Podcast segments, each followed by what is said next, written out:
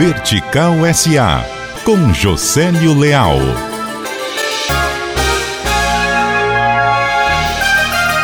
O BNDES entrou na praia do BNB aqui no Nordeste, financia com 252 milhões de reais a nova fábrica de medicamentos, concentrada em genéricos, do Axé Laboratórios. A pedra fundamental foi lançada nesta segunda-feira, dia 7, no complexo de Suape, em Pernambuco. Na segunda fase do projeto, os investimentos totais, que também poderão ter dinheiro do BNDES, podem chegar a 500 milhões de reais.